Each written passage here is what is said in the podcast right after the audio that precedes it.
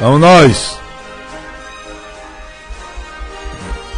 Tem mais aqui. Ontem, pessoal, houve a. Um, fazer um breve comentário aqui. Ontem houve a convenção do presidente da República, lá no Maracanãzinho. Por sinal, muita gente na convenção, mais de 10, 10, de 10 mil pessoas estiveram lá presentes. Eu só lamentei, e lamentei demais, sabe o que? E aí parece que não tem jeito, não tem jeito, não adianta ninguém falar nada, não tem jeito. Mas para você, irmão, a gente tem que ficar preocupado. Não tenho outra coisa a dizer. Né? A gente tem que ficar preocupado porque é, não vai ser fácil não, viu? A, pedir a Deus que tudo que eu, eu vi lá seja só bravata. Só bravata de campanha, se for tá ótimo, né? Tá legal, não tem problema nenhum não. Mas se não for, é muito triste o, o momento que a gente está vivendo no nosso país. Né? O momento que a gente está vivendo.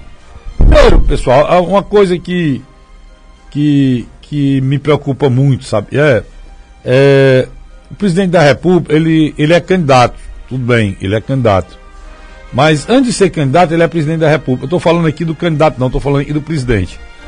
E ele tem que ter um senso de responsabilidade pelo cargo que ele, que ele exerce. A liturgia do cargo é necessária. A gente tem que ter orgulho. Eu, eu, eu discordo de muita coisa do presidente.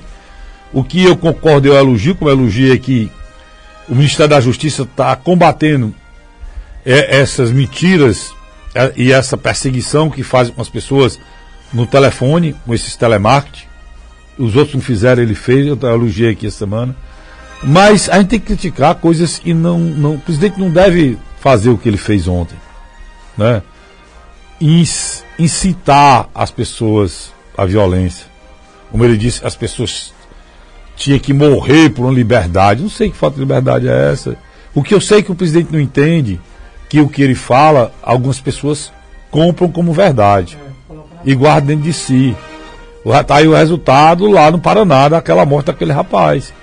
Aquilo ali foi pura política.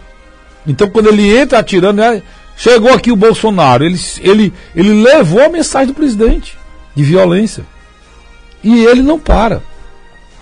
Ontem no discurso dele, lá na, na convenção, ele foi enfático em relação a. e fez com que as pessoas repetissem que nós vamos lutar e morrer pela liberdade. E liberdade que o Brasil está de novo na independência? Não sei, eu não consigo entender.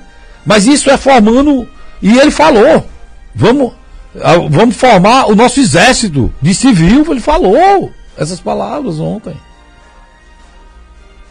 E, é um, é um, as pessoas não acompanham, mas isso é, uma, é, uma, é um caminho. Isso é um caminho que está sendo feito para estourar lá na frente. Foi feito esse mesmo caminho com o Trump. Só que ele quer fazer antes, não depois da eleição. O Trump fez depois da eleição, não deu certo. Ele quer fazer antes. Qual é o roteiro que está sendo programado aí? É que no 7 de setembro, se você consiga. Ele quer ganhar a eleição com as pessoas na rua contando. Um faz um evento, outro faz outro evento, quem fizer o maior evento ganha eleição. Não pode ser assim, irmãozinho. Porque o país é continental. Se fosse um país pequeno, numa praça, podia até ser. Mas o país é continental. Tem milhares de pessoas que ele não considera gente que não vão estar lá. São pessoas pobres, que não têm o que comer hoje. São pessoas pobres que estão doentes sem ser atendidas no hospital estão em alguma fila de hospital, estão deitados no chão, porque não tem nem maca do país dele. São pessoas que hoje, que hoje, não tem o que botar na panela. E o pior, se tiver, não tem como cozinhar. São essas pessoas agora que ele está dando eleitoralmente né, o gás. Ele sabe. São mais de 60 milhões de pessoas e tem dificuldade de se alimentar nesse país. E o, o Paulo Guedes diz, ah, agora são contra, não diziam que tem gente passando fome, não tem não. E eles brincam ainda com isso. Né? O cara que indicou o Paulo Guedes para ser ministro disse essa semana que a melhor coisa que pode existir para um país é a desigualdade. Eles querem as pessoas pobres para eles poderem explorar. Você acredita nisso, irmão? Pois é. É esse, é essa gente, essa gente que governa esse país hoje. E aí, presidente, elas não vão estar tá lá não, porque elas não tem nem como pegar um ônibus. O senhor não pode contar lá no 7 de setembro, tem um milhão de pessoas, vamos supor que tinha 5 milhões de pessoas, presidente. O país tem 200 milhões de pessoas, presidente. Não é o que vai estar no 7 de setembro. Agora, dali vai sair a narrativa para que não haja eleição. Escutem aí, depois vocês esperem. Tem hoje em curso um processo, porque sabe já perdeu a eleição, que para que não haja eleição. Como é que é isso? Se tiver um problema muito sério, morrer muitas pessoas, e não duvidem disso não. Eu tô, eu tô, eu, eu tô em alguns grupos, as pessoas estão se matando por causa de problema aqui. Agora esse problema está havendo no Ceará aqui, entre o governador Camilo e o, o Roberto Cláudio. O ex-governador Camilo e o ex-prefeito Roberto Cláudio. Tem gente querendo se matar no, em grupo, marcando para se encontrar em grupo. Você imagina uma eleição presidencial com o presidente dizendo que as pessoas têm que morrer para defender a liberdade dele. Não sei. Acho que é a liberdade dele. Está com medo de ser preso. Deve ser a liberdade dele. Hã? Você imagina o que é que pode acontecer. E aí você vê um próprio presidente da República incitando que isso aconteça e dando dia e hora, convocando para o 7 de setembro. Aí, meu irmão, é preocupante. Vamos supor que morram 15, 20 pessoas. Será que tem eleição, pessoal?